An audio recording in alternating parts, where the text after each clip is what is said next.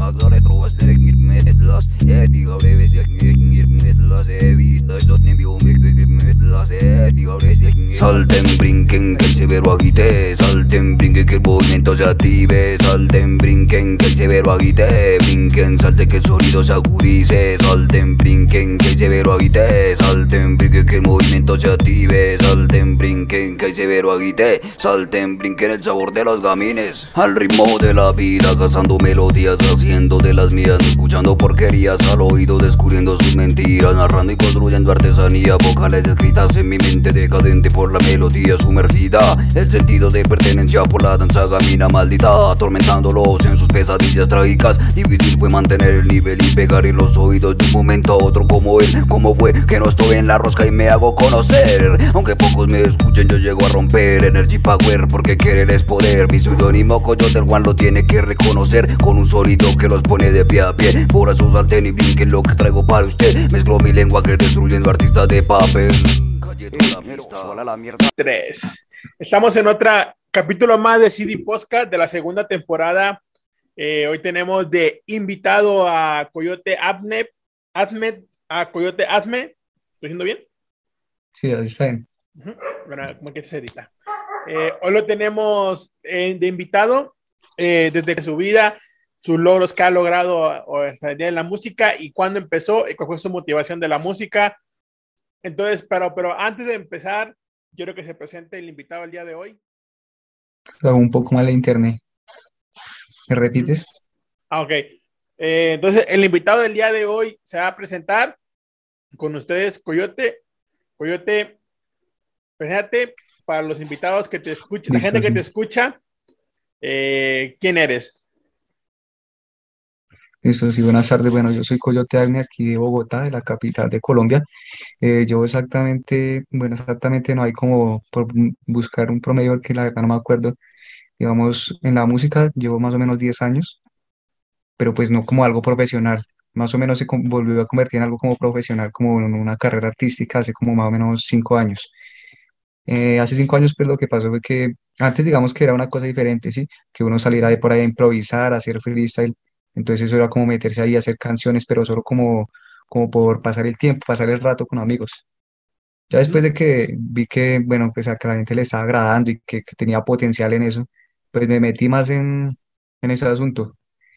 Y hace como cinco años pues comencé a, como a grabar las primeras canciones, ya digamos que no comenzaba con, con pistas de YouTube, sino con pistas propias. Entonces fue así, pues ahora comencé a grabar mis canciones y básicamente es eso. Comencé a grabar todo lo que fueron mis canciones, a la gente le fue gustando. Ahora lo que tengo es discografía. Ya llevo cinco álbumes que pues acá los promociono acá en, en, en donde vivo, acá en Bogotá más que todo. También han salido para otros lados, sino que pues, es muy difícil como mandar la música en, digamos, si a otras partes de, en otros países, porque sí me han pedido por allá en Ecuador, en Estados Unidos pero digamos que es muy complicado, más que todo por lo, por lo que valen los envíos. Digamos que un envío por mandar un solo sí por 100 por 100 mil pesos, lo que es acá, la moneda acá, pues ya es un, vario billete. Entonces, pues, más que todo lo he movido es acá donde yo vivo, en Bogotá, porque ha sido difícil en ese tema, aunque también se ha dado que pues, los he vendido digitalmente en otros lugares del mundo. Eh, también, pues, eh, he sacado varias música con varios artistas, pero más que todo son de acá, de, mm, de Bogotá, de la capital. No me gusta hacer como mucho así con que, digamos que tú allá y yo acá hacemos las canciones, ¿no? Tras de una pantalla. Me gusta más que todo presenciar eso con una persona ahí enfrente. Es como le da como más magia. Eso sí. Y también pues quedan mejor las producciones. Ujú. Bueno, ahorita ya entramos con un poquito, una introducción de el invitado del día de hoy. Entonces, Coyote, ahora sí va la primera pregunta. Cuéntanos cuándo fue, cómo fue que dijiste, yo me quiero, yo quiero dedicarme a cantar. Eh, sí, lo que te digo, hace como, como cinco años fue cuando tomé esa decisión como de no seguir eh, eso como una recocha, por decirlo así, algún pasatiempo, sino tomarlo en algo serio. Digamos que yo comencé con un grupo de amigos del colegio, comenzamos a sacar, nosotros nos consolidamos como un grupo llamado Base 5 y así comenzamos a sacar nuestras primeras canciones. Ahí las sacamos con pistas de YouTube, no eran pistas originales. Y de ahí, pues después de que ese grupo se desintegró por distintas problemáticas, pues ahí fue donde tomé la, la iniciativa como de hacer esto. Me encontré con un amigo que estaba haciendo pistas y estaba también comenzando a meterse a este mundo de la música, y entonces formamos otro grupo aparte, y ahí comenzamos de eso.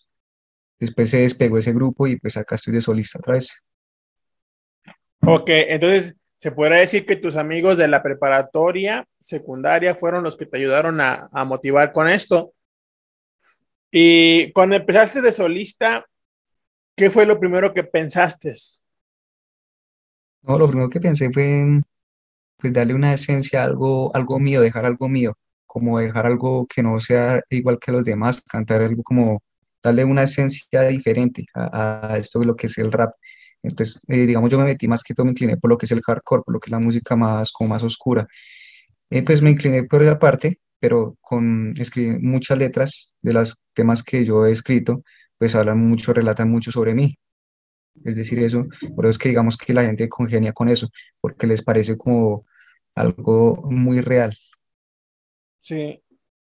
Fíjate, eh, tienes una canción, ahorita que dices que la música habla sobre mucho sobre ti, eh, Sí, tienes una canción, dice Noche Eterna, ¿es un álbum o es, una, es el nombre de la un canción? álbum. Álbum. Este es un álbum, eh, fue el último que saqué hace como un mes más o menos. Ok, fíjate que ese, esa, ese nombre me llama un poco la atención. ¿Por qué Noche Eterna? Se, como ahorita te hago esa pregunta, porque como ves que dices que lo que escribe es sobre ti, sobre lo que te pasa, tu reflejo, lo muestras en la música, entonces eh, me llamó la atención. ¿Por qué Noche Eterna ese álbum? ¿Sobre qué trata ese álbum y, y por qué ese nombre? Listo, sí. Entonces, Noche Eterna tiene un significado muy, muy bonito, muy bacano.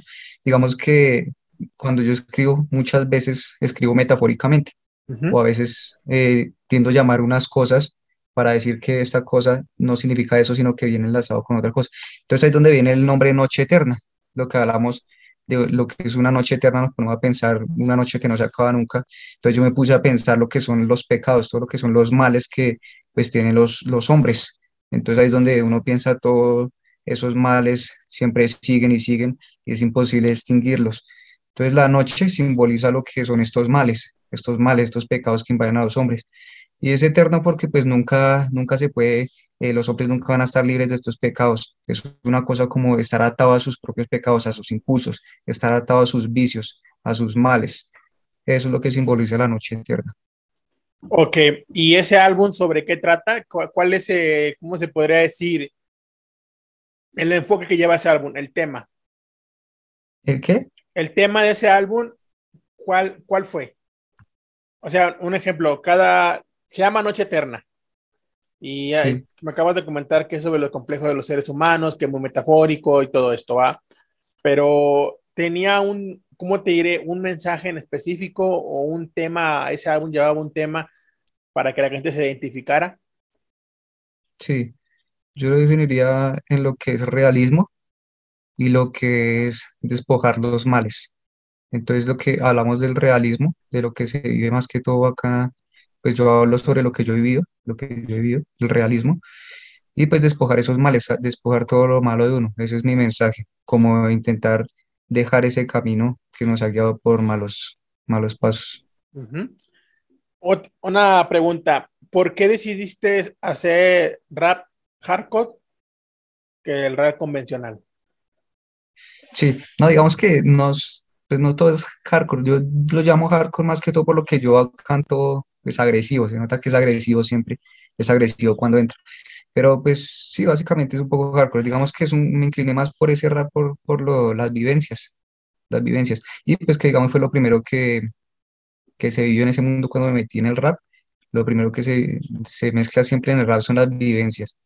Ya sabemos que el rap va relacionado con los que son los vicios, las cosas malas, así lo relacionan pues todo el mundo y pues sí es así, no podemos negarlo, pero también tiene cosas buenas, que es lo que nos deja las enseñanzas. Entonces este rap, este rap nos guía por un camino diferente a lo que nos lo que habla mi álbum Noche Eterna, que es desviarnos de esa maldad por medio de la música.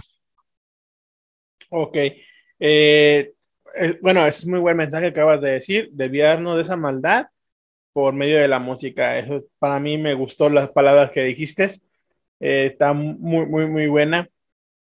Y cuando escribes una canción, vamos a hablar un poquito del método de escribir una canción. Cuando escribes una canción, ¿cómo la escribes? ¿Tienes un, una motivación para escribirla? ¿Tienes una inspiración? ¿O la haces decir, hoy quiero hacer una canción sobre esto o una vivencia de tu vida del día?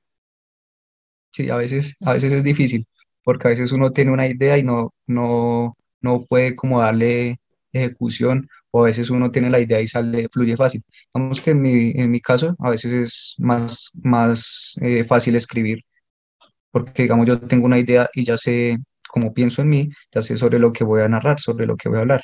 Digamos que si me pongo a pensar por allá en algo que no he vivido es más complicado, pues eh, escribir una canción, escribir mis temas, escribir esto porque pues eh, a la hora del 20, pues uno tiene que escribir lo que uno siente, ahí es donde se hablan las cosas reales, ahí es donde salen las buenas cosas. Mirar más allá de uno, ahí es donde uno encuentra lo bueno de ese material. Y pues sí, yo me enfoco más que todo en, en, eso, en plasmar en el papel, antes de botarlo en el instrumental, antes de colocarlo en el instrumental, primero es escribirlo, trazarlo en el papel. Y primero es inventar la historia, porque más que todo es sacar una historia, pero en base a lo que yo he vivido. Entonces hay cosas que es como escribir, digamos, escribirlo así normal y después mirar qué es lo que rima. Más que todo la rima primero es contar la historia. Más que todo lo que es la canción primero es saber qué es lo que dice. Y eh, bueno, ya este es el proceso de lo que es de cantar, lo que es grabar, lo que es escribir. Eh, aquí otra canción que me llama un poco más la atención también es A veces quisiera. Esa canción es más diferente, más, como más alejado del contenido natural que, que produzco. Eh, esa canción, ¿cuál fue la motivación para escribirla? ¿Qué hubo ahí en esa canción? Sí. Entonces esa canción tiene más o menos dos, tres años, no me acuerdo la verdad.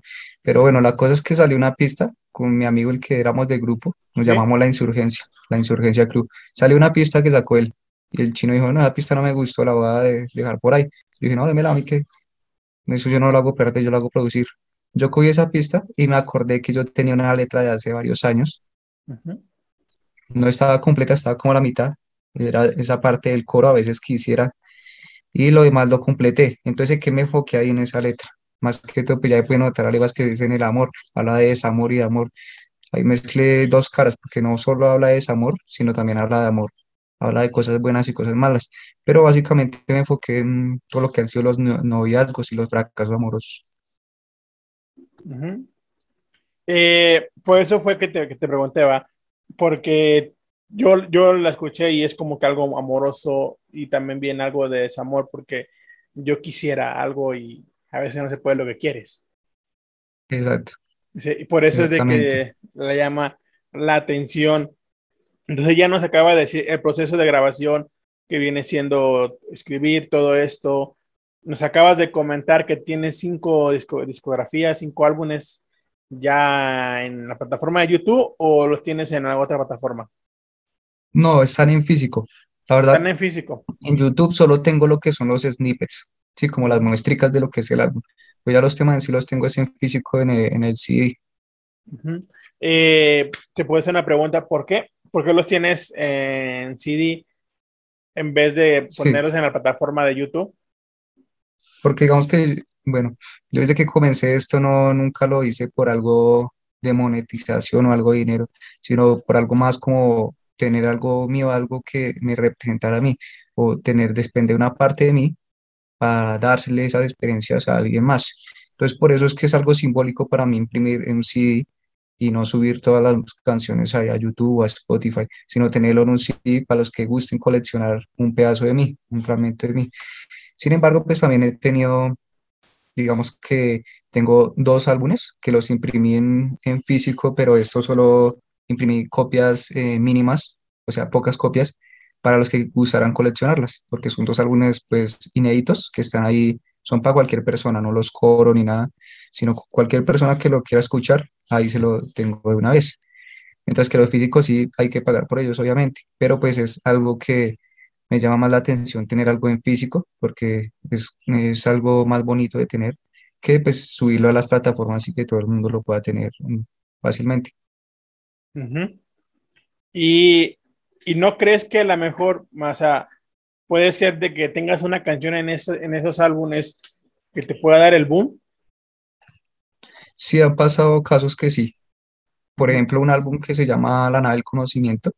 Ahí hay una canción en YouTube que esa la subí. Esa canción, pues, digamos que antes de esa canción a mí me escuchaba ya varias gente, pero no era, no era tanto como después de salir esa canción. Ujú. Cuando salió esa canción, cuando salió de tema, primero salió en Facebook, en un grupo de rap. Ahí se volvió, pues, por decirlo así, viral, entre comillas. Sí. Y de ahí, entonces yo lo subí a mi YouTube, porque yo dije, me subí a mi canal de YouTube, porque yo dije, bueno, esta canción pegó, vamos a darle lo que el público quiere. Y ahí quedó la canción. Es esta que se llama Noches de Tinieblas. Entonces, cuando salió esa canción, pues ahí es cuando se vio el crecimiento. Y tengo muchas canciones también que son muy buenas, que mucha gente me han dicho que son muy buenas, pero pues digamos que yo voy de a poquitos. No quiero, digamos, sacar todos los álbumes que tengo, toda la música en un día y después ya me tengo que seguir produciendo más, porque pues las cosas, como te digo, las hago especiales para que cada cosa tenga su significado. Por eso voy de a poquitos. Ok. Eh, ¿la producción de tus álbumes la, la has hecho tú todas o tienes algún... Todo lo he hecho yo. todo Lo he hecho la producción acá en mi casa. He hecho lo que, bueno, a veces, hace poco comencé a hacer pistas. También hago pistas. También pues hago lo que son videoclips. Todo eso que está ahí en mi canal de YouTube es reflejado porque lo he hecho yo. Entonces todo, o sea, tú eres independiente, se podría decir, Sí, yo soy totalmente. independiente. También pues he trabajado con otros artistas, pero eso ya es otra cosa. Pero pues en el caso mío sí soy independiente. Eh, artistas con los que has trabajado son así mismo de tu, de tu colonia, de tu ciudad, o han Sí, sido, son acá mismo. sí, Sí, lo, son acá mismo de la ciudad. Digamos que no ha resultado, eh, digamos que eso, otras pantallas con, de otras ciudades, por ejemplo, otra vez hicimos un- una colaboración con un hombre de Argentina, pero no ha funcionado porque pues, siempre es, el cambio es distinto, se nota la diferencia del rap que hacen allá al que hacemos acá. Entonces, más que todo es por eso. ujú.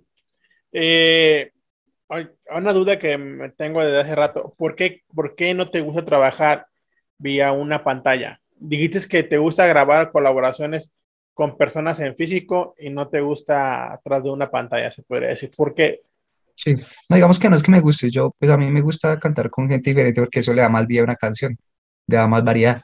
No importa si toca detrás de una pantalla, pero digamos que es como diferente detrás de una pantalla a con la persona acá mismo, escribiendo los dos al tiempo, los dos entrelazados, los dos conviviendo, porque se va a generar algo más, algo con más magia.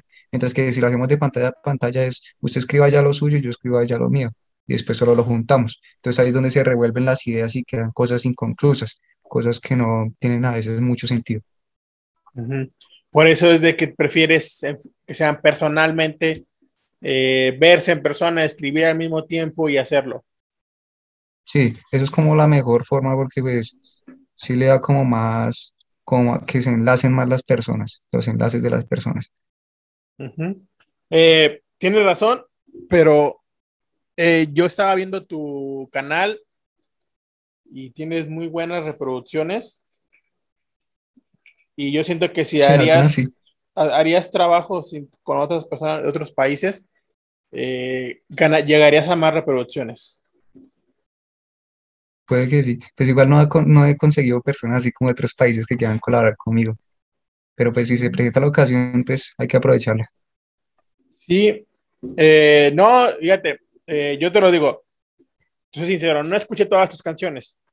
Yo siempre escucho una o dos o tres Sí, para poder basarme y ya después que el, el invitado vaya platicando su historia. Tienes canciones muy buenas. Los temas, hay canciones que no las escuché, pero con el puro nombre te llama mucho la atención. ¿cuáles escuchaste? nombre. ¿Cuáles escuchaste? La de la que te dije, a veces quisiera, A veces quisiera.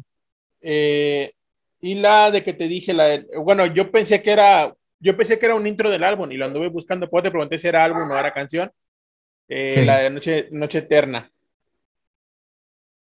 y Pecado Capital.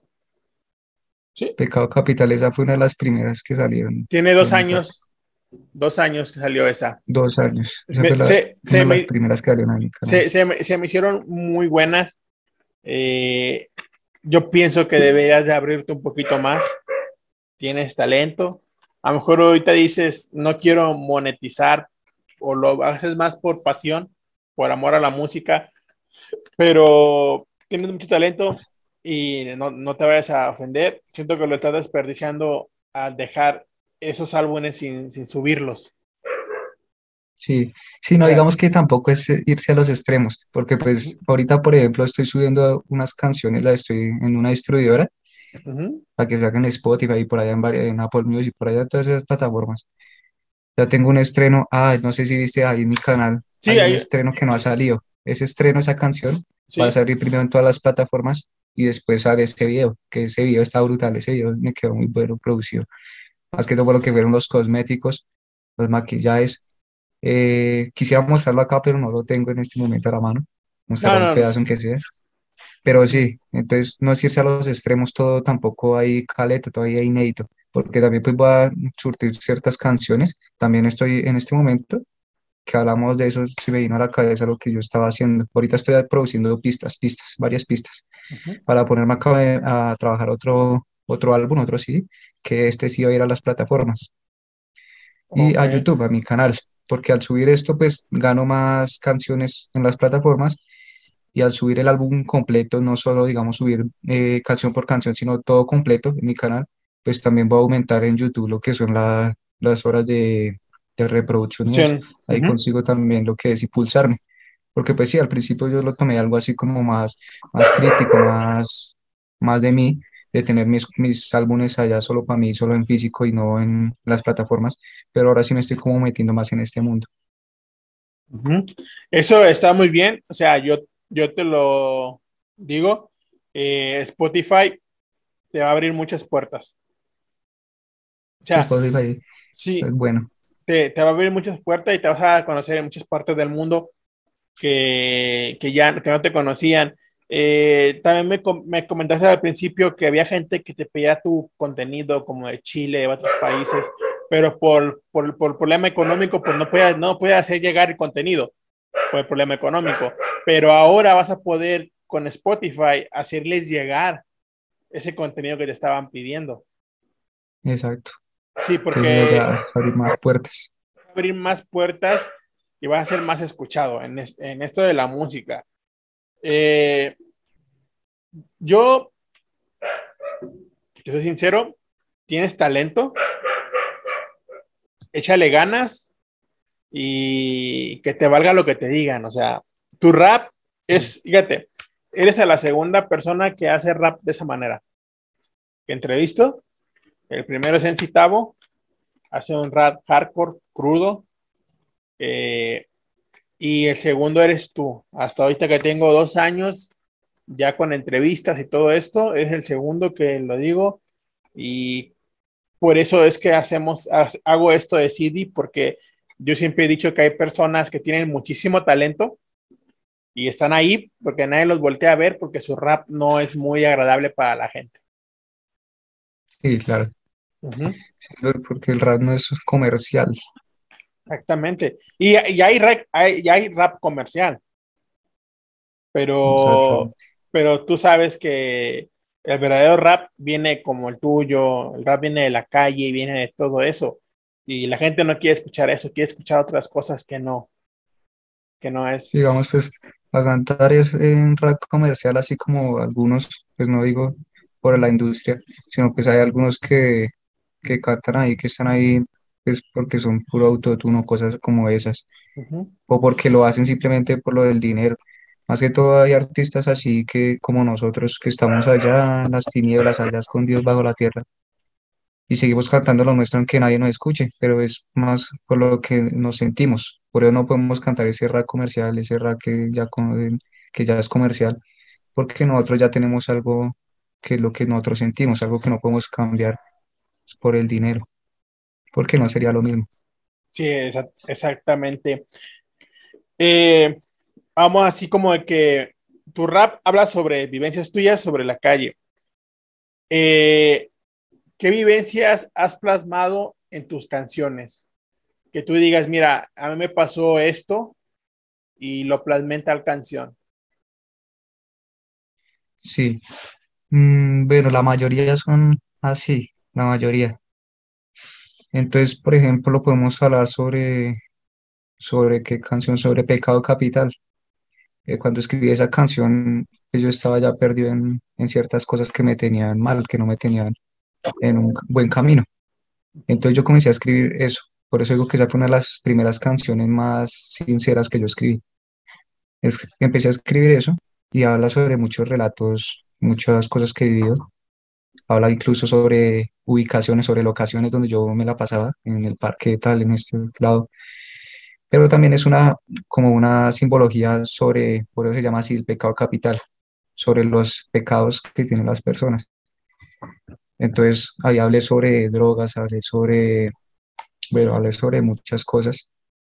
Y en ese quise, quise como hacer esa analogía a ese pecado capital, reunir los siete pecados en uno solo. Digamos que no hablando solo de los siete pecados, no, sino que algo como simbólico. Y entonces es como eso. O también otra canción, bueno, esa sí no está por ahí, que se llama Vagabundo.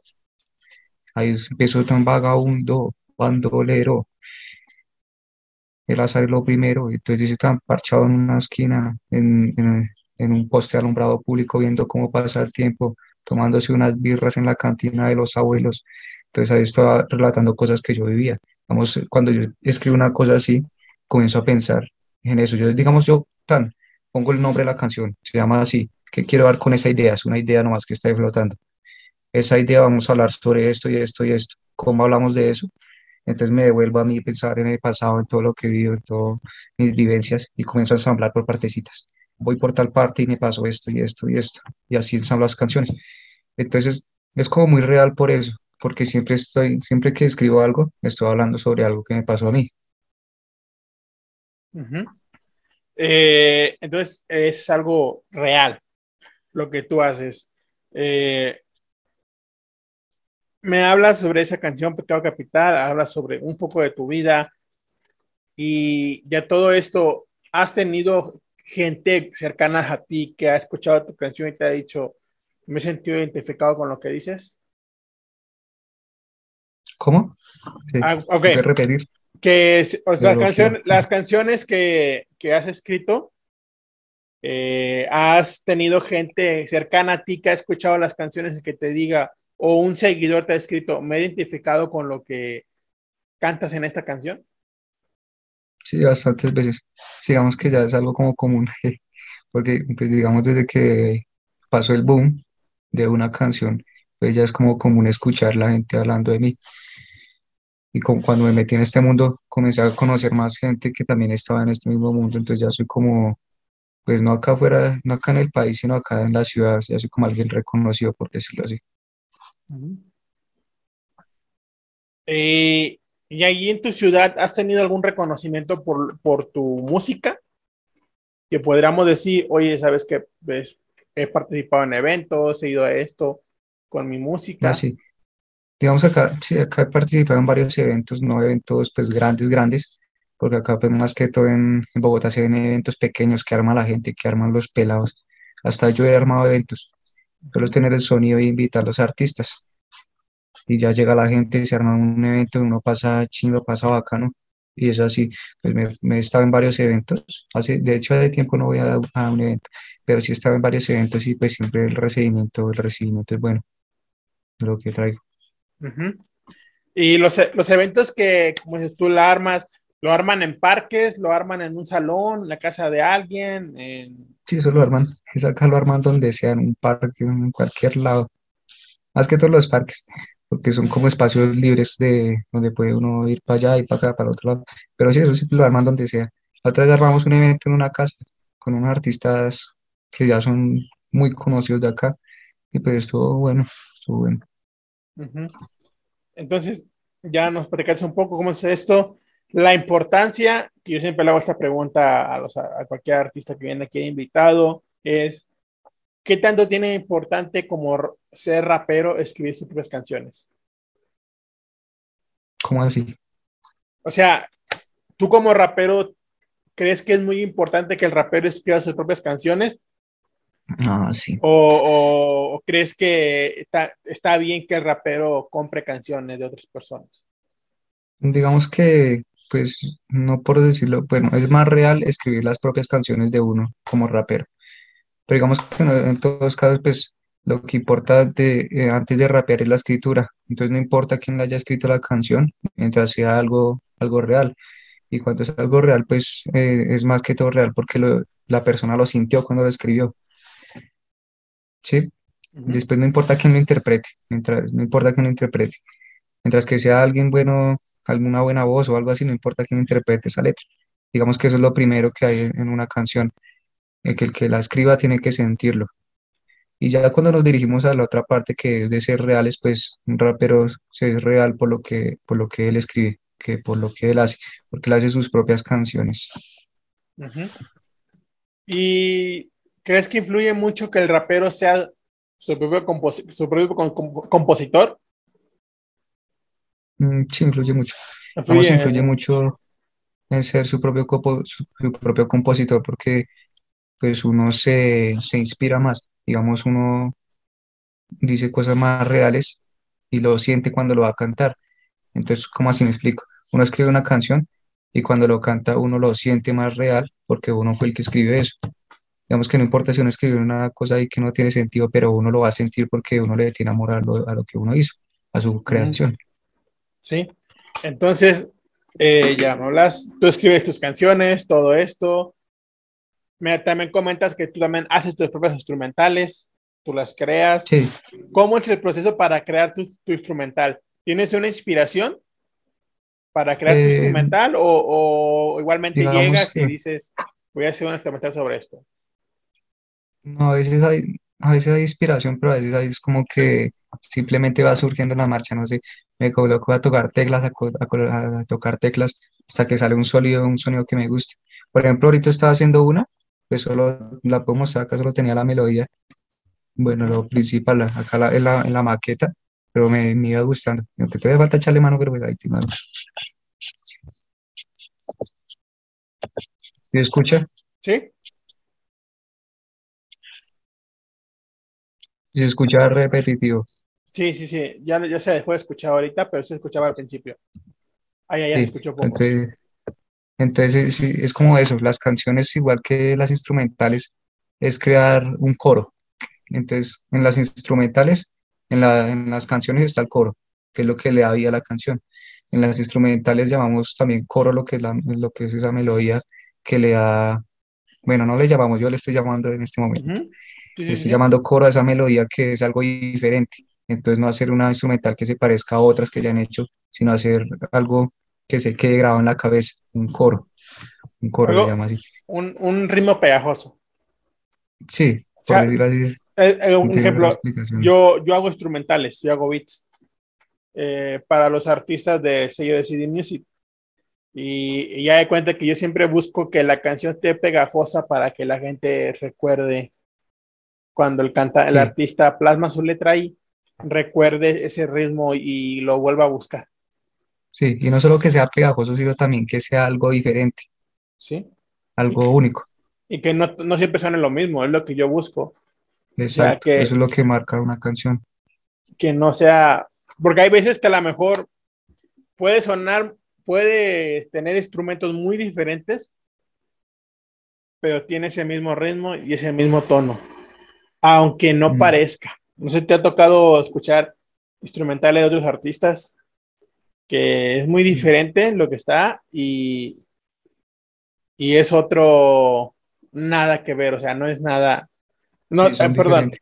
son diferentes, a- pero tiene ese mismo ritmo, ese mismo tono que dices, ah, me recuerda a tal canción. Sí, digamos que también hay artistas, hay beatmakers que cuando hacen los beats, pues hacen muchos beats, son muy, muy parecidos. Entonces ya uno mismo escucha que, escucha un beat de eso, ya sabe quién es. Me, me pasa varias veces porque como tengo varios amigos beatmakers que, que pues hacen beats, hacen beats. Y por lo general casi siempre suenan igual los beats de ellos. Entonces uno ya sabe qué artista es ese beat.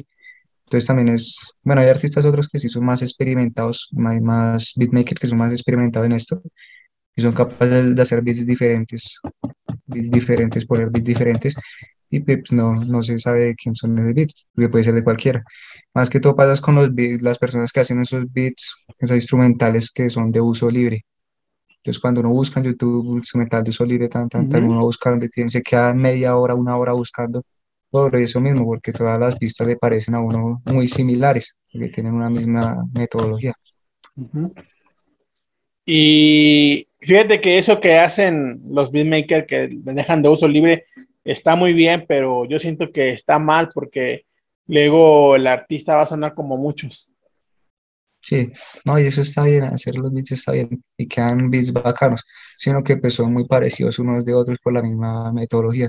Y pues yo no, yo no soy beatmaker, yo no hablo de eso, yo, yo no debería estar hablando de eso, pero pues yo hablo por lo que, sí, Por lo poco que porque yo no soy sabes. beatmaker, Ujú, por lo poco que sé, por la poca experiencia más que todo, por lo que he conocido gente, por lo que he escuchado por allí, por allá, ritmos por aquí, por otro lado, pues entonces ya sé cómo son más o menos las cosas. Y es mejor ser, eh, hacer cosas diferentes, hacer lo mismo que los demás, es lo que yo pienso.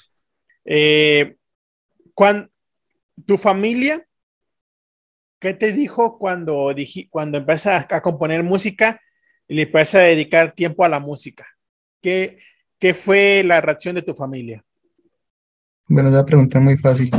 La verdad no me dijeron nada, no me dijeron mucho. Digamos que pues ellos están ahí como que pues, pues normal, pues me apoyan ahí en lo que pueden. Digamos que le- no es que les guste ni les disguste, es una eh, posición neutral. ujú. Ok, es neutral la posición de ellos. ¿Tienes el apoyo de ellos hacia, es- hacia lo que haces con la música? Que tú digas, sí, si me apoyan. Porque te, te- te hago esta pregunta. Esta pregunta creo que es básica para cualquier artista que viene aquí, porque muchos me han dicho, ¿sabes qué? A mí no me apoyó mi familia al principio. Cuando vieron que ya iba en serio, me empezaban a apoyar. Hay Sí, personas sí, que me han dicho, hay personas que me han dicho, artistas que me han dicho, hasta el día de hoy han visto lo que he logrado y no me, han- no me, no me apoyan. Y ha habido artistas que me han dicho, ¿sabes qué? Desde que empecé me apoyaron hasta el día de hoy. sí, sí, pues digamos que es una posición neutral y pues no ha habido mucho en lo que puedan apoyarme, pues yo, como dije, yo soy independiente en esto y pues he hecho mis cosas solo, no, o sea, no tengo que pagar, como digamos, tendrá la necesidad de otros de pagar por un beat, de pagar por la producción. Mm, No, yo, yo lo he tenido ahí con que, con que sacar es- mi música adelante. ujú, Pues en apoyo, lo que es el apoyo moral, pues sí, siempre han estado ahí, pues, pues eh, apoyándome, dándome como consejos o diciendo, vea, esta canción de, ese- de pronto estaría mejor así.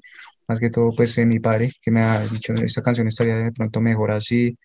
Y yo pues tomo esos consejos porque pues a veces eh, ha- hacen que surjan cosas diferentes, cosas nuevas, más ideas, más inspiración, cosas como es.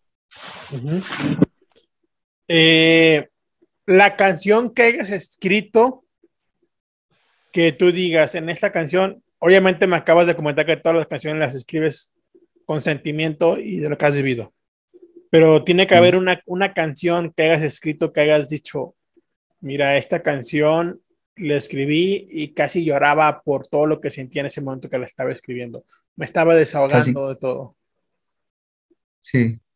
Eh, hay una canción, eh, bueno, esa canción se llama Absurdo. Es, eso sí fue lo primero, lo primero que saqué, que esa está en el canal, pero está en incógnito. Digamos, ahí sale una lista de reproducción en mi canal donde tengo también algunas incógnitas y ahí está esa canción, que es Absurdo. Entonces es una canción que, bueno, no, no hablaba sobre lo que habla en este momento, porque esa canción habla, a lo que uno la escucha, habla sobre algo político, diferencias eh, de, de las personas, diferencias sociales y política, más que todo habla sobre eso. Pero cuando la escribí, eh, yo estaba pensando era en otra cosa, en, estaba como, eh, decirlo así, ofendido con la vida. Entonces, no sé, por, por cosas de la vida no salió lo que yo sentía, sino lo que dice ese tema, o sea, una cosa diferente. Pero ¿crees que fue tu mejor canción? ¿Cómo? ¿Crees que fue tu mejor canción a, a- que hayas No, escrito? no, de hecho yo tengo canciones mejores, pero esa es como, fue- es como, como el símbolo porque pues es de la, lo que me dio comenzar. Es una canción que pues eh, siempre que voy a escribir me acuerdo de, bueno, siempre no, en ocasiones que voy a escribir me acuerdo de esa canción porque pues, yo estaba devastado, por decirlo así, cuando escribí la canción. Es la canción que he escrito con más sentimiento. Ah, sin embargo, no es la mejor canción que tengo, que yo considero que sea la mejor. Ok. Eh, y así, sinceramente, tú, nadie más conoce tus letras que tú. ¿Cuál crees que es tu mejor canción que has escrito? Y es que de todas las canciones que tengo ahí, hay varias que me gustan. Sí, ver que te gustan. Digamos, hablemos de las que están en el canal.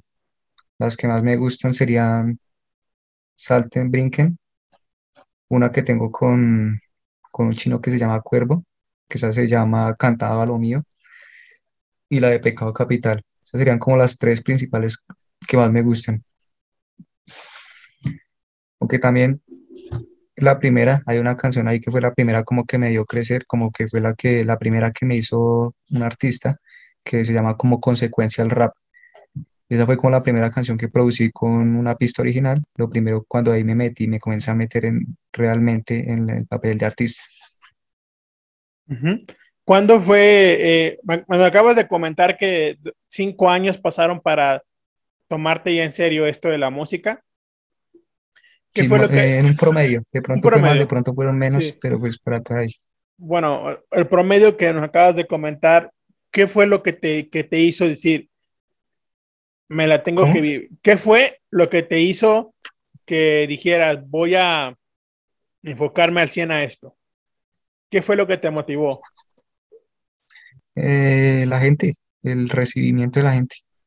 Sí, eso es como lo principal que me motivó. Como que sentiste el respaldo de un público y dijiste, tengo que hacerlo ya mejor. Sí, básicamente pues. 100 veces mejor. Si, no hubiera sido por, por el público, pues yo seguiría por ahí improvisando o sacando unas canciones con pistas de YouTube, cosas así. Pero cuando hubo un público que en serio valoraba lo que yo hacía, pues dije, no, esto tiene que ser más profesional, tengo que meterle más a eso. Fue cuando llegó el papel de artista. Que me sinceramente me da mucho gusto que, que, hagas, que tengas un público de respaldo. Lo tienes por tus reproducciones. Y está bien, está bien chingón. Y qué bueno que te lo hayas tomado en serio, porque sinceramente hay muchos artistas que son muy buenos, pero como ven que no funciona, eh, su talento lo tiran a la basura y, no, no lo explotan, ¿va? Se podría decir. Tú tuviste la fortuna de que el público te respaldara, te motivó a ser más profesional y es lo que te lleva hasta hoy en día a llegar a lo has llegado hasta hoy en mm, día. es que eso no es, de la noche a la mañana, es un trabajo. Lo que sí es de la noche a la mañana, digamos, cuando ocurre ese boom, que lo, lo escala más arriba a uno pero pues eh, tampoco es que sea de la noche a la mañana, uno tiene que invertirle tiempo, tiene que invertirle dedicación, en a veces dinero, o en otros casos no, yo pues, le invertí dinero, pero pues no, no, digamos que no mucho dinero, por lo que digo, soy independiente para hacer mis propias cosas, tengo mis cosas con que hacer, pero pues obviamente en una carrera artista hay ocasiones que hay que invertir el dinero y pues ahí también se verán los frutos. Pero pues como digo, no es de la noche a la mañana, hay que tener paciencia y constancia. Eso sí, tienes toda, toda la razón.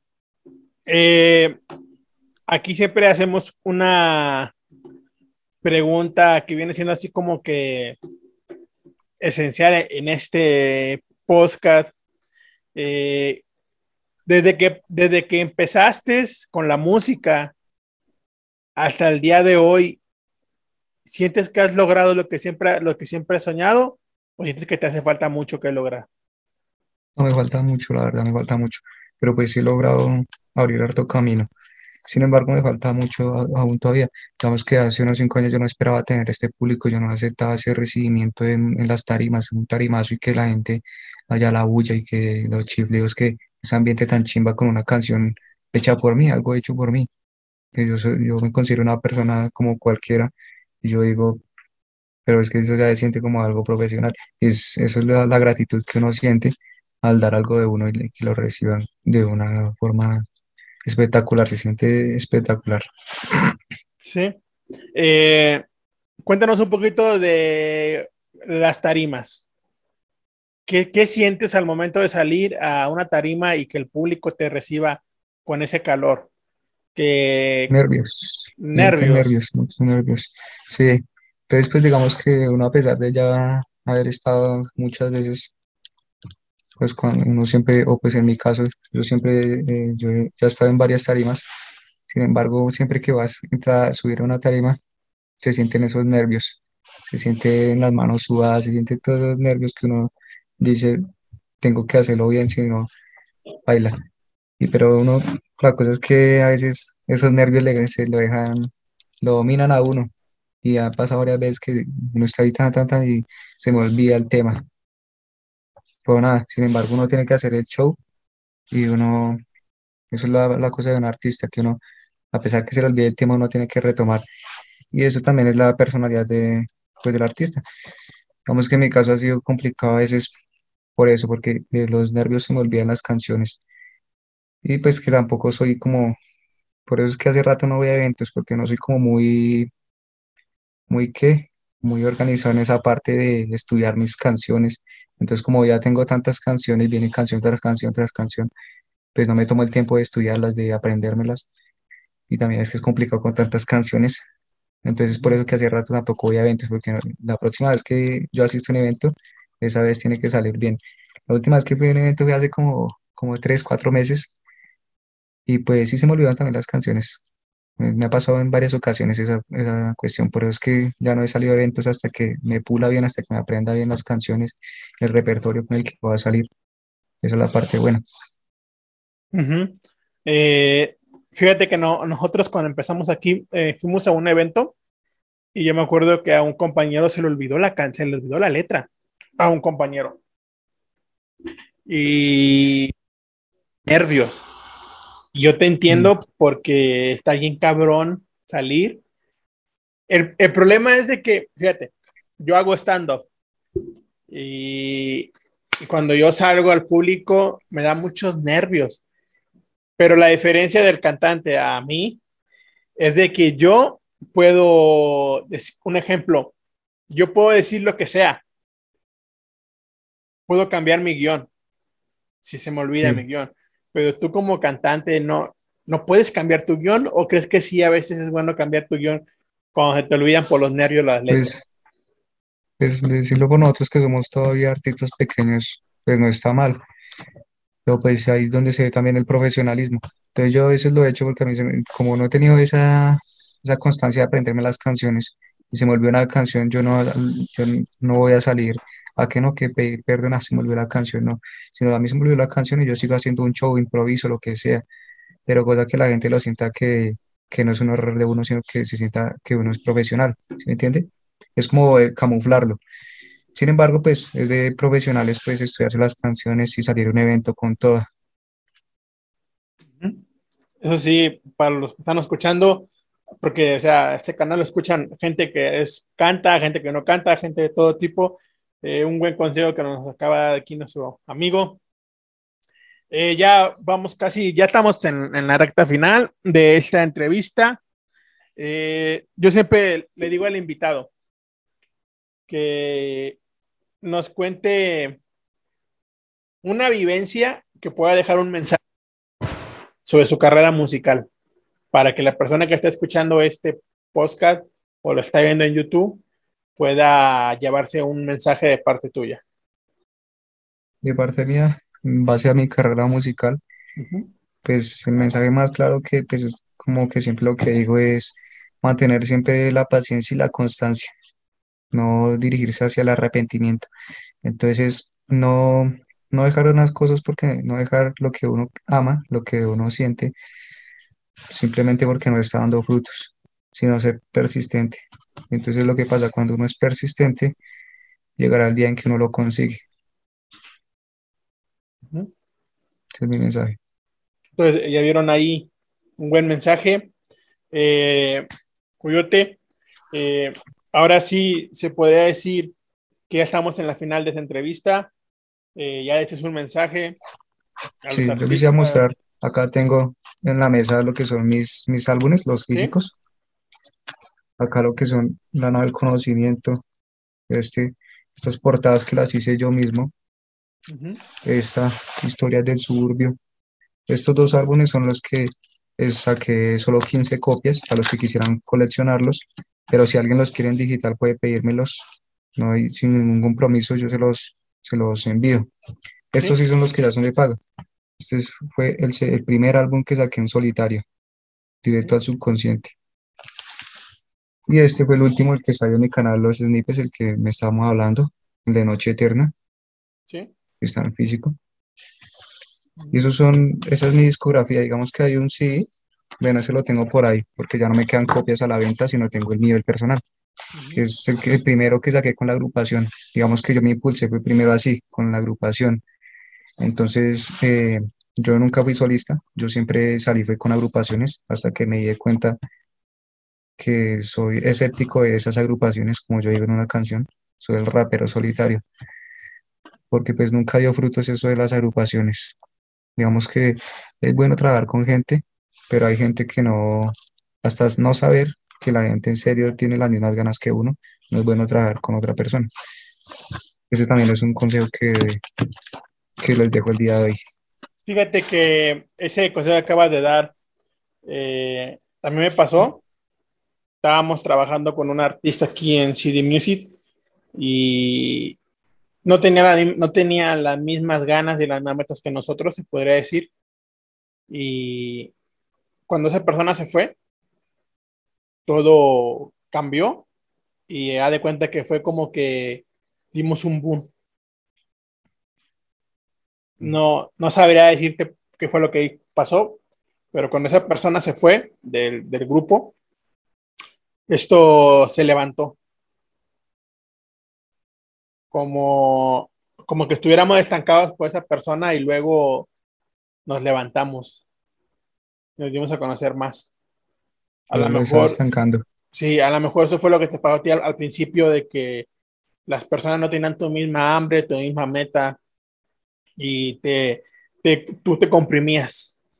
Lo anclan con uno. lo anclan y, y cuando te saliste de, de, de la agrupación, avanzaste mucho porque me acabas de enseñar cinco cuatro árboles, si no me equivoco, Cuatro. cuatro árboles. De esos cuatro árboles que me acaban de enseñar, ¿cuál crees que es el mejor? Me imagino que todos son buenos, pero Sí, la verdad tú, yo co- considero tú- todos buenos. pero tú como Pero yo artista, quería, Ujú. el mejor es este último que saqué, o pues se nota que es el más trabajado, es el Noche Eterna, y el que tiene más, como más significado. Vamos que a mí, todas las canciones, tengo álbumes donde yo escucho todas las canciones, pero no todas me van a parecer tan buenas, pero en este todas las canciones me parecen excelentes. Por eso yo pienso que este último álbum fue como el mejor de todos los que tengo. Eh, estos álbumes, si alguien de los escuchas quiere comprar un álbum, eh, voy a dejar tus redes sociales abajo en la descripción de YouTube y de, de- y de Spotify para que la gente pueda contactarte a ti personalmente y ver si Listo, puedes sí. hacer el, el- la venta de un álbum y todo va para que te puedan apoyar. Eh, también pues, a todos los escuchas, eh, yo siempre les he dicho que hay que apoyar a los talentos como él, tiene mucho talento, pueden pasar a YouTube a ver sus, su música, tiene muy buen contenido, tiene mucha letra para reflexionar. Tú sabes que tienes muchísima letra para reflexionar, que nosotros como seres humanos podemos reflexionar bastante. Sí, claro. Te digo, porque yo me identifiqué con la de Ca- Pecado Capital. Pecado Pecado- Capital. Sí. Esa es- tiene una letra muy buena, es una de las Sí. mejores que he escrito. Yo me identifiqué con ella. Me identifiqué o sea, casi todo, todo, todo, todo, todo, porque se puede decir que viví algo así. Es más, ahorita más tarde voy a comenzar a escuchar la canción porque ya de rato no la escucha y analizar esa letra tan, Sí, o sea, Tan est- pulida. estaría, bueno, eh, te pido permiso, la, la quiero poner al principio de, de este podcast para que la gente la escuche antes de la entrevista. Si me das permiso, Claro. ¿va? Ujú, ok, Claro, sí. Eh, y pues entonces, eh, Coyote, eh, tus redes sociales donde te puedan, donde te puedan encontrar para álbum, para algún consejo o para lo que gusten los seguidores. Grande el Las apoyo. mando Las mando ahí por WhatsApp, sí. ¿Mande? Por WhatsApp mando todas las redes. Y también puedes, puedes decirles aquí. Aquí. Listo, sí. Eh, ah, sí. Listo. En Facebook y en YouTube, en los dos lados aparece como Coyote Acme. Coyote A-C-M-E. Y pues eh, aparece una foto mía. Bueno, en el canal de YouTube aparece una foto del coyote, el de los Looney y en mi canal se aparece, en el de Facebook sí aparece una foto mía. Ok, entonces ya escucharon, ese es su canal, lo pueden pasar a escuchar, se los recomiendo, raza, eh, tiene muy buen contenido para hacerte reflexionar y todo. Antes de terminar esta transmisión, Coyote, quiero darte las gracias por participar en una edición más. Eh, esperemos tenerte nuevamente eh, en, CD Post, en CD Postcard para apoyarte y traemos ahí, te hago la invitación públicamente, traemos uno- unos proyectos de parte de CD. Eh, queremos ver si, lo, si podemos trabajar contigo ya a un futuro. Si tú nos lo permites, ¿verdad? también lo, lo, lo Sí, claro. principal. No, Ok, es que sí. me la información y yo estoy disponible y abierto a cualquier posibilidad. Ujú. Fíjate, eh, te lo voy a decir. Ahorita acabamos de cerrar un proyecto con unos artistas, con unos DJ de, de, de República Dominicana. Estaban consiguiendo talentos para apoyarlos, ¿verdad? Y este, ahora sí llegaste tarde, se podría decir, pero nunca es tarde. Eh, voy a, ya se cerró ese proyecto, pero vamos a empezar otro proyecto nuevo con ellos para ver si te podemos meter en el próximo proyecto si quieres colaborar con nosotros, con los DJ de República Dominicana. Sí, de una vez. Yo sí quiero colaborar con, colaborar con todo eso. Uy, ya apareció la, la cámara, ahora sí Ya. lo estoy viendo. Ya para terminar. Sí, ya para terminar. Eh, no, pero aquí yo, yo sí te veo y se está grabando toda la pantalla también. No hay ningún problema con eso. Entonces, eh, ya saben, los artistas que escuchan estas canciones y quieren colaborar con Coyote, hacen sus redes sociales y si quieren, me mandan un mensaje a mí, yo les hago llegar su número de él para que puedan colaborar y ya aquí en CD siempre hacemos esto. Nos echamos la Mm. mano entre todos para crecer. Claro. Así todos, todos crecemos aquí todos juntos y vamos a ver qué podemos trabajar. Hemos trabajado con varios artistas de Colombia, Contact, de, de, de Irán, algo se llama, de Irán, de Irán, y Ernie Moreno, que toca, es, es una tipo banda así de instru- instrumentos de viento. Hemos Ujú. trabajado con ellos y vamos a ver si podemos hacer que tú trabajes con ellos ahí personalmente en Colombia y también que trabajes con nosotros. Eh, entonces, Coyote, antes de que te que acabemos con la transmisión, salud si quieras mandar y algunas palabras. No, pues saludos a, a todo el que esté viendo. Ajá. Saludos y bendiciones a todo el que esté viendo. Que por el camino que vayan, que siempre escojan un buen camino y que Soy vagabundo los guíe por el buen camino. por no Después de todo, eh, José, quiero poner una, este una canción. Porque donde pues, las canciones que escuchaste son con mi voz normal. Ok, También hay una cosa que no aclaramos en, en este podcast es que pues yo soy, me, me diferencio por eso, porque también canto con múltiples voces.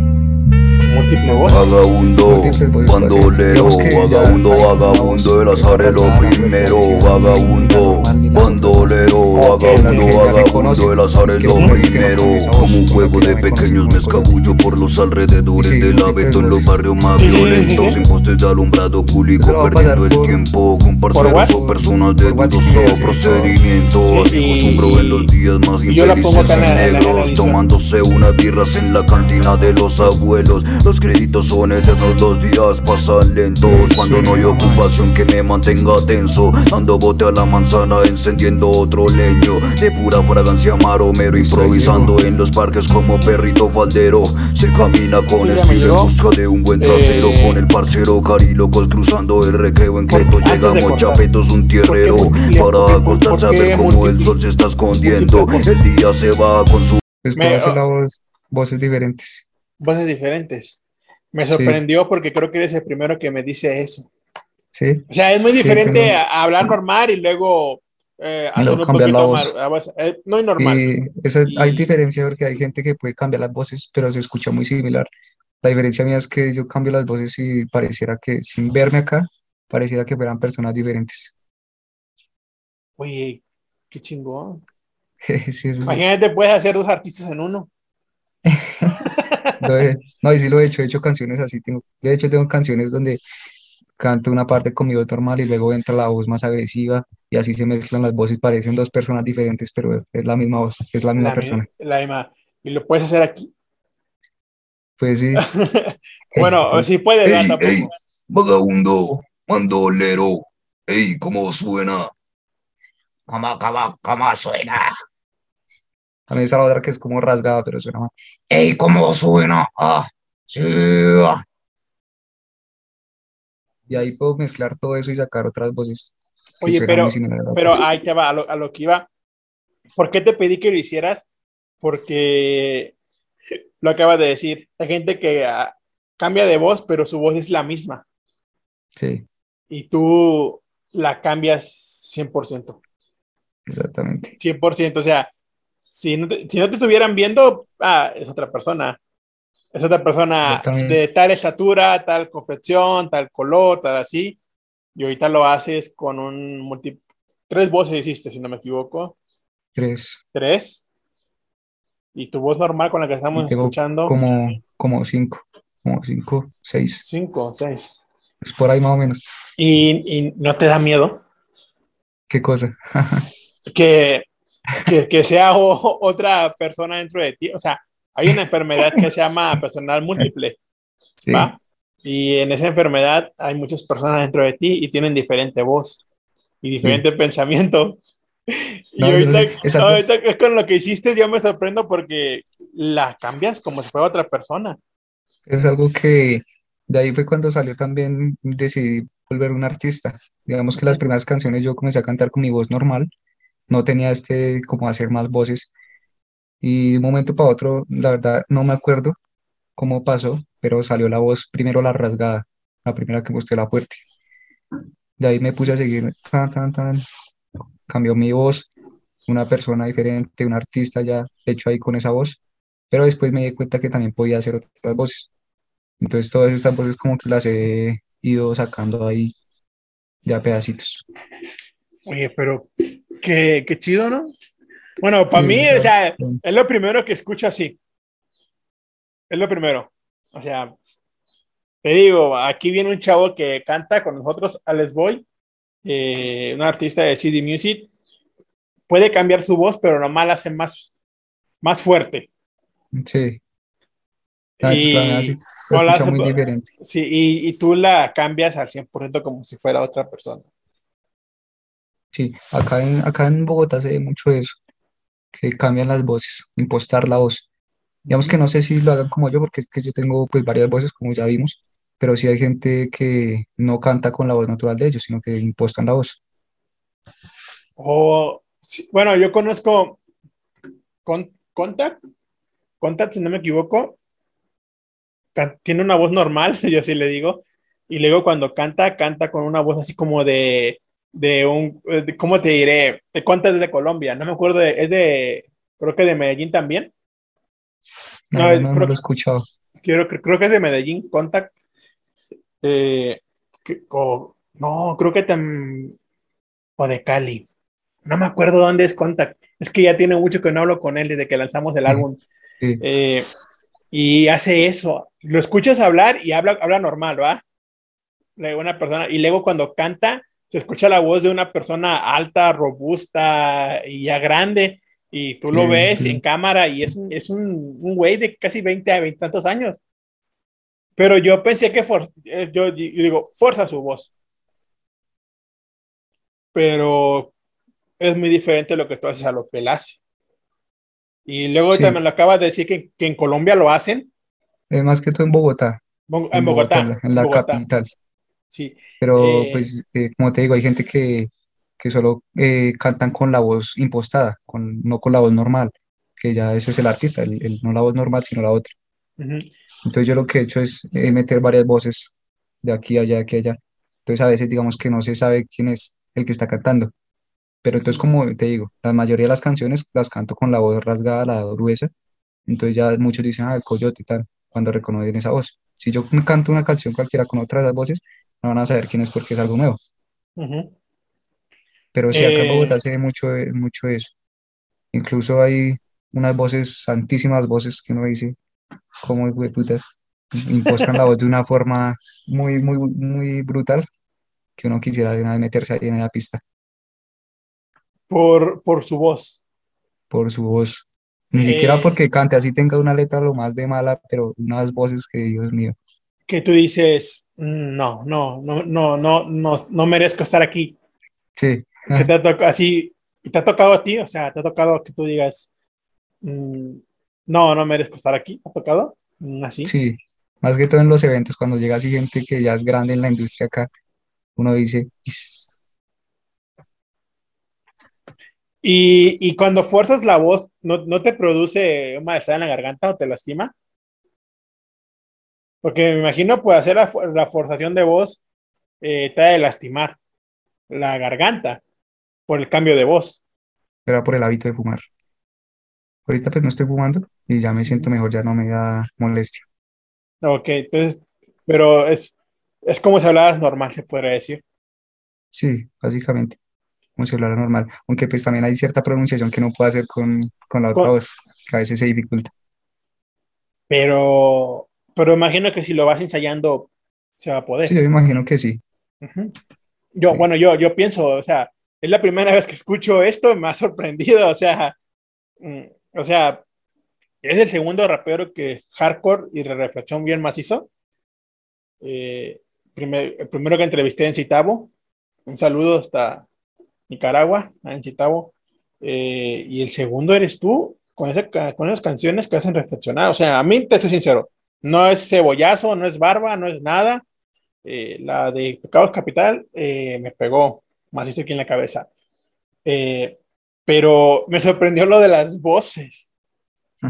Lo de las Y voces. hace, hace, hace rato, bueno, de vez en cuando sale una canción con mi voz normal, pero casi no salen canciones con mi voz normal, sino con la otra, con la rasgada.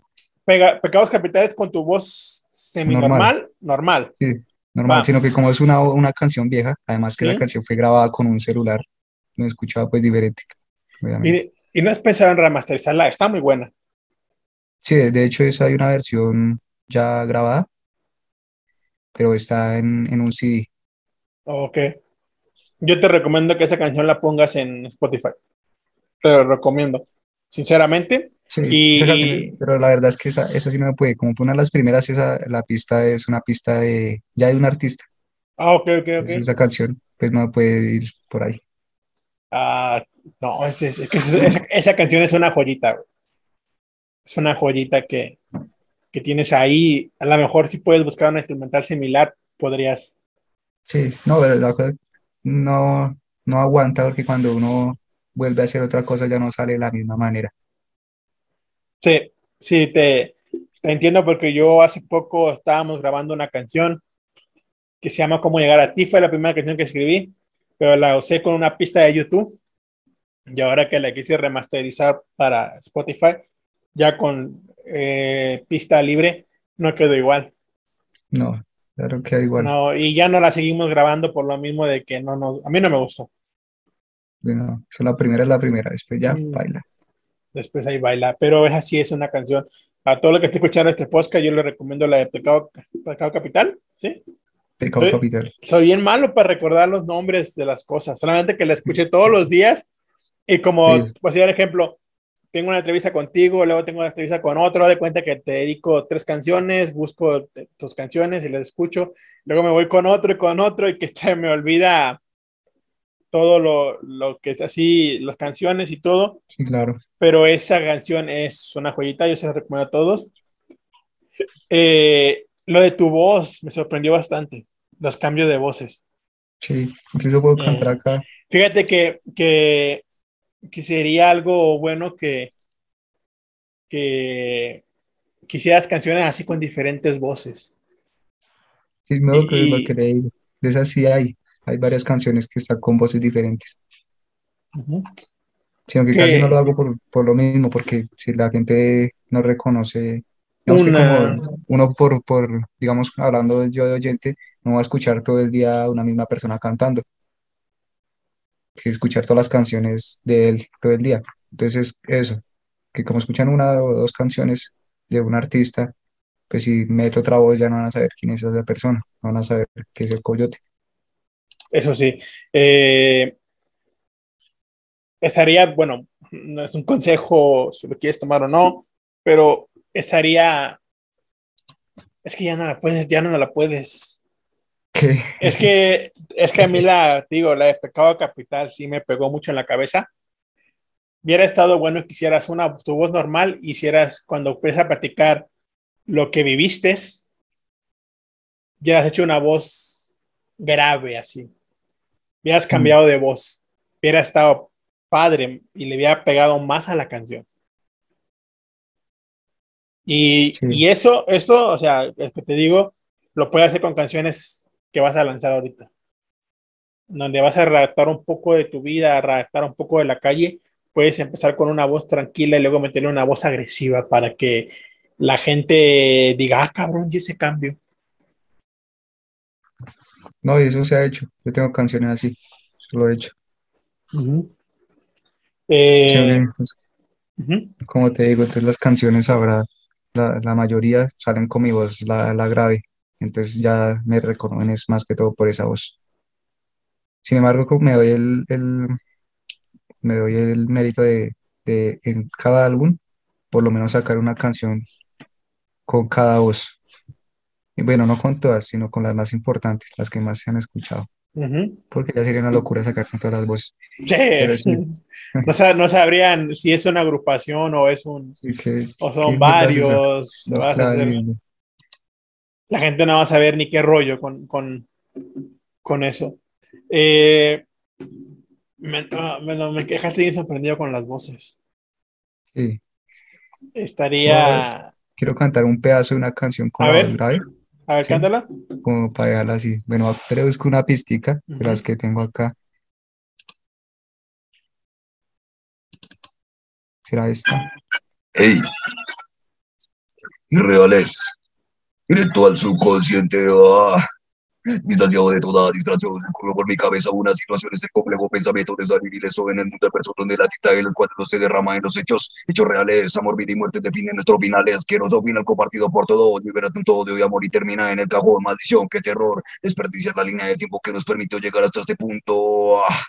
matar el tiempo y permanecer ileso, como lograr todo lo que quiero cuando nada tengo, encuentro ilógico pensar en un punto, sin espalda cargo el ataúd y me sigue un pasado oscuro, que me ataca traición, si lo dudo, sin duda la vida me pateará el culo, el culo, me apodero de este mundo, me aseguro, a veces paso dados inseguros, poetas que la vida... Ahí se me olvidó la canción.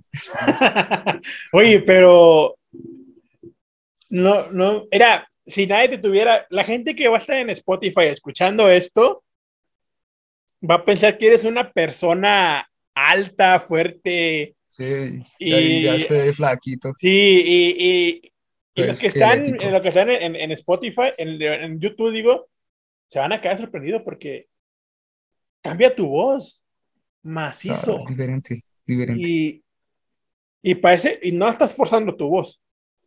No, No, es natural tu voz, no la estás forzando ni nada. no, nada. Qué cabrón. Es como, yo la verdad no sé cómo explicarlo, es como si tuviera una puerta, una puerta que se abre y sale la otra voz. No lo entiendo, es así es como yo lo siento. Está bien chido. La voz que usas ahorita es la que usas para cantar, Sí, es la más conocida. la más conocida, de las nuevas. De, sí, de, de las nuevas.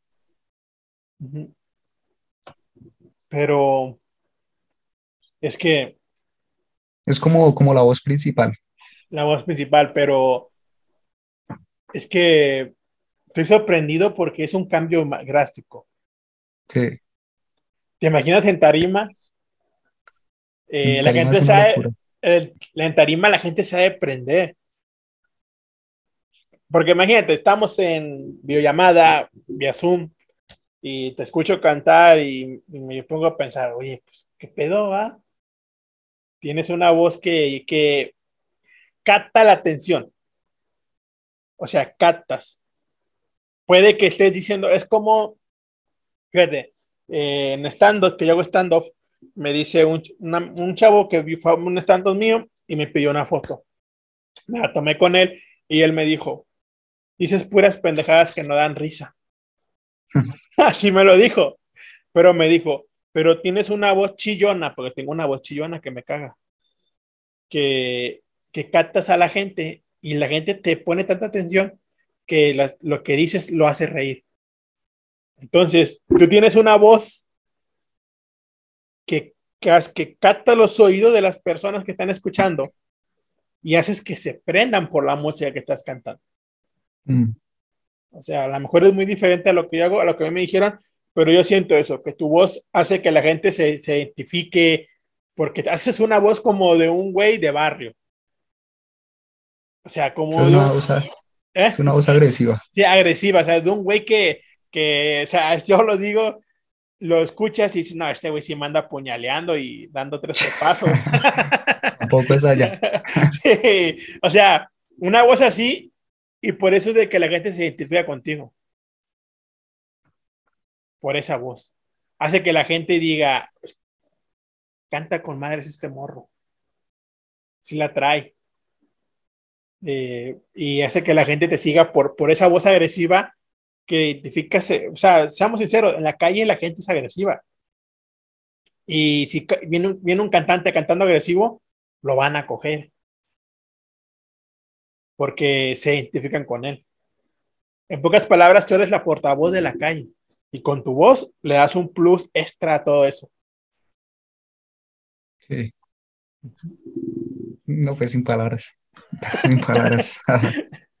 Así como me dejaste tú con las voces y, o sea, me dejaste sin, palabras, o sea, pero tienes mucho talento, ¿eh? Eh, hasta esas voces las puedes usar para doblajes.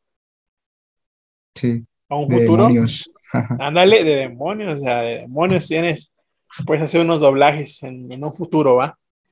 Si quisieras o te llega una oferta, o si alguien de aquí necesita un diferentes voces, aquí está Disponible. redes sociales disponible ah, para que trabajen con él, tanto como musicalmente y como para dobla, dobla- de cambio de voces de demonios.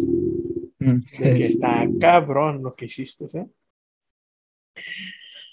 ¿Algo más que quieras agregar antes de terminar? De así? partir.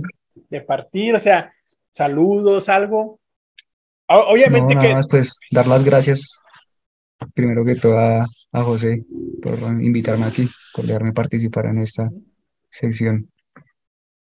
Pues para mí significa mucho estar acá porque pues yo sé que muchas personas lo van a ver y pues si esas personas lo ven pues para un artista es difícil sobresalir, espero el apoyo, más que todo es eso.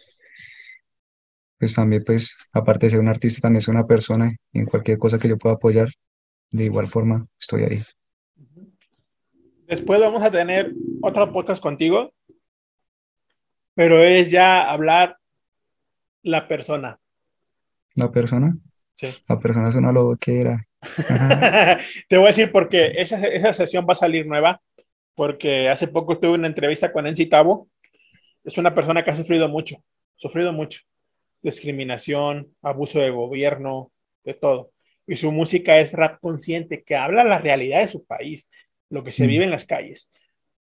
Y mucha gente en Spotify me comunicó conmigo y me decía, ¿por qué no haces una entrevista, pero ya no el artista, sino ahora sí la persona detrás del artista? Entonces, ahorita voy a cuadrar todo para invitarlos nuevamente, pero ahora sí ya tú, como siendo tú.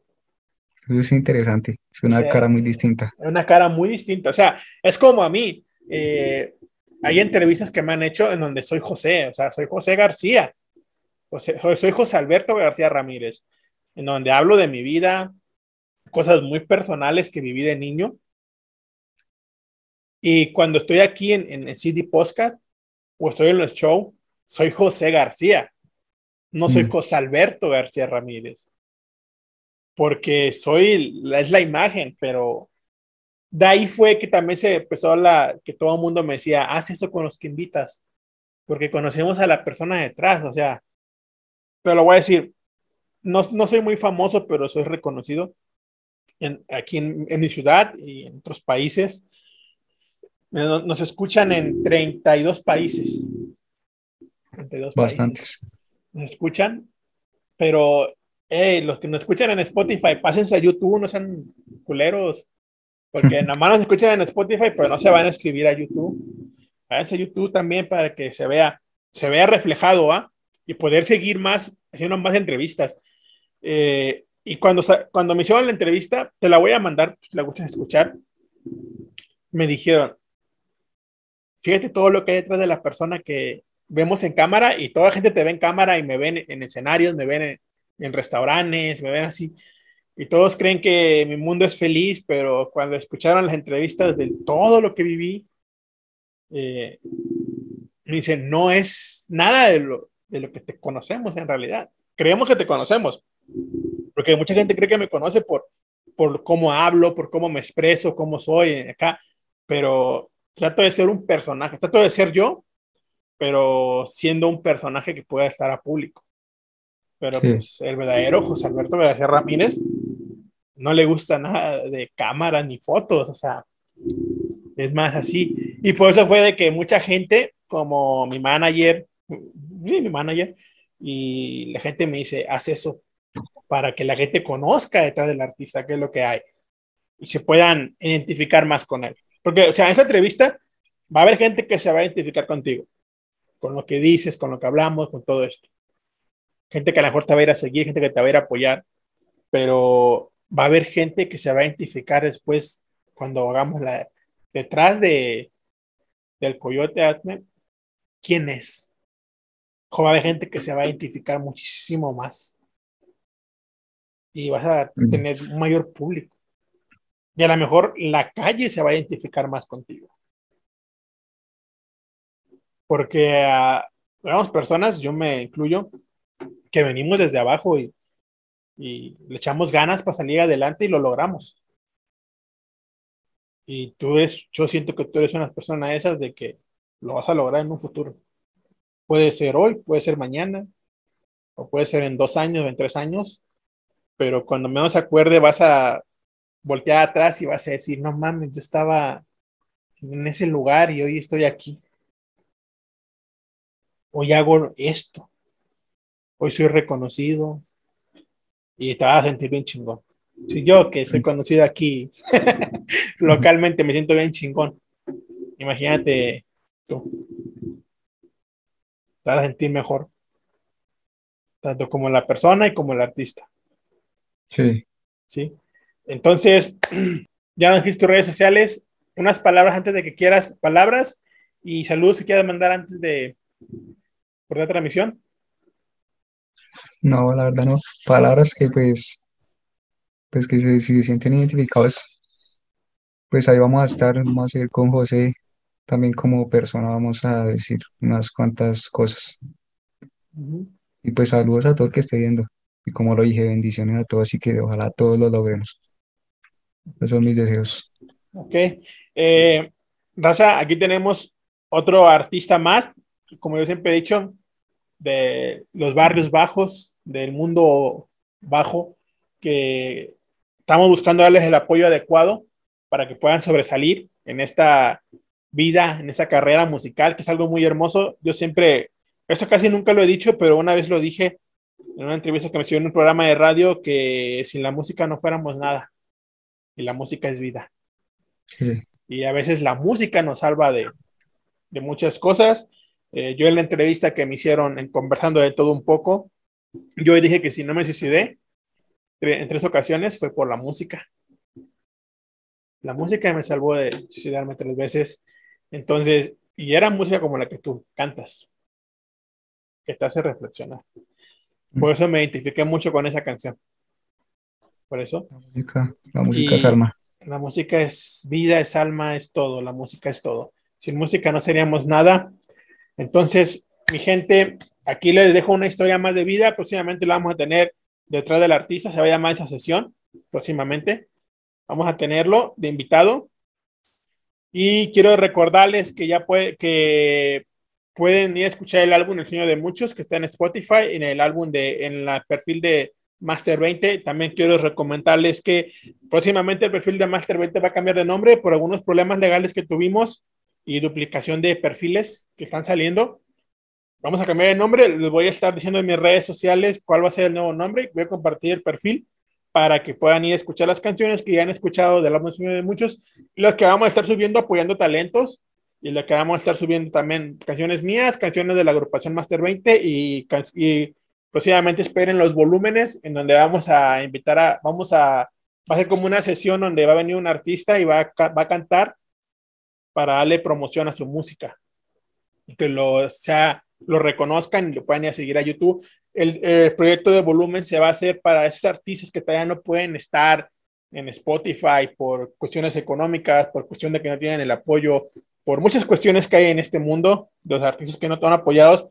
Entonces el perfil de Master 20 se va a dedicar a hacer los volúmenes para que los artistas que no tienen el apoyo puedan ser escuchados en las plataformas y puedan la gente ir a perfiles de YouTube a escucharlos y sus más canciones para que sean más reconocidos y puedan llegar a salir en la plataforma en un futuro. Entonces, Coyote, te doy las gracias por esta entrevista. Gracias, eh, José. Yo siempre le digo a todos, el tiempo es oro, no se le regala a nadie. Yo pienso así. Eh, te doy gracias por haberme regalado de tu tiempo. Eh, a lo mejor fue una entrevista muy corta, muy tardada. A lo mejor quisieras hablar un poquito más, pero te vamos a tener nuevamente. Eh, públicamente aquí te lo digo. Para lo que necesites, ahí tienes mi número personal. Me puedes mandar un mensaje, consejo, lo que quieras. Estamos para apoyarte y vamos a tratar de apoyarte para que tengas más entrevistas con diferentes canales que, estamos trabajando de la mano para darle el apoyo a los artistas que realmente lo requieren. Porque yo siempre he dicho que hoy en día la música está llena de música basura. Y hay artistas acá en el bajo mundo que tienen mucho talento y tienen más talento de los que están ahí arriba, pero como están en el bajo mundo, no los apoyan. Entonces, por eso yo hago esto, para apoyarlos y que se escuchen en otros lados. Entonces, te doy las gracias. Eh, un gusto haber venido aquí presente en una edición más de CD Podcast y te esperamos en la próxima sección que es detrás del artista, se va a llamar. Y entonces, Raza, nos despedimos. Ya saben, voy a estar dejando todas sus redes sociales de Coyote Atnep para que lo vayan a escuchar y lo vayan a seguir. Y si quieren apoyarlos, ahí está en el contacto para lo que les guste, está a la disposición. Y los que quieran su número, pues ya comuníquense conmigo y yo se los puedo hacer llegar más pronto. Entonces, Raza, nos vemos. Y no se olvide suscribirse al canal de Spotify y al canal de YouTube y compartir este podcast para llegar a más personas y estos artistas que invitamos en estas sesiones de música puedan llegar a oídos de alguien que los pueda apoyar como disquera, distribuidoras y proyectos grandes de artistas que puedan hacer algo con el talento de ellos. Entonces, raza, nos vemos y hasta la siguiente podcast. Nos vemos. Bye. i mimo, dole krúva, sterek, mír,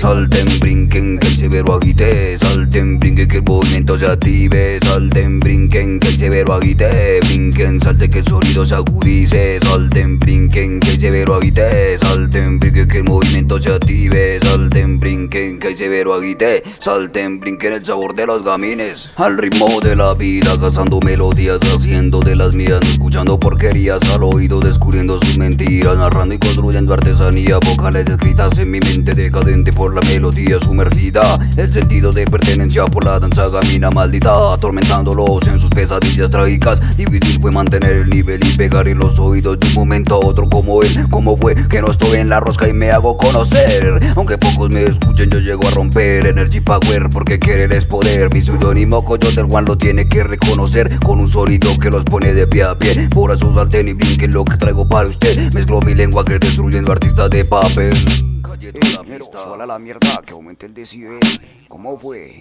Salten, brinquen, que hay severo agite. Salten, brinquen, que el movimiento se active. Salten, brinquen, que hay severo agite. Brinquen, salten, que el sonido se agudice. Salten, brinquen, que hay severo agite. Salten, brinquen, que el movimiento se active. Salten, brinquen, que hay severo agite. Salten, brinquen, el sabor de los gamines. En tiempos pasados no me conocían Ahora lo trabajo ensamblando rimas Gritando al aire, ofreciendo mercancía En mi mente con la misma ideología Traficar sonido como anfetaminas El mismo propósito hacer mover cabezas, transformar mi vida con mi propia música. A propósito, mitigar melancolía, estudiando en situaciones los oídos su anatomía y desechando amistades que pa' mierda no servían. Por eso salten y brinquen el estilo de mi poesía. En las noches poseen pesadillas que parecen verídicas, pero vuelvo y me despierto de mis ilusiones bélicas. Que mentira logro captar el fallo y me adentro en la realidad. Y recuerdo que soy un guerrero intentando posicionar mi. Sabía que estaba dormido, he vuelto a despertar.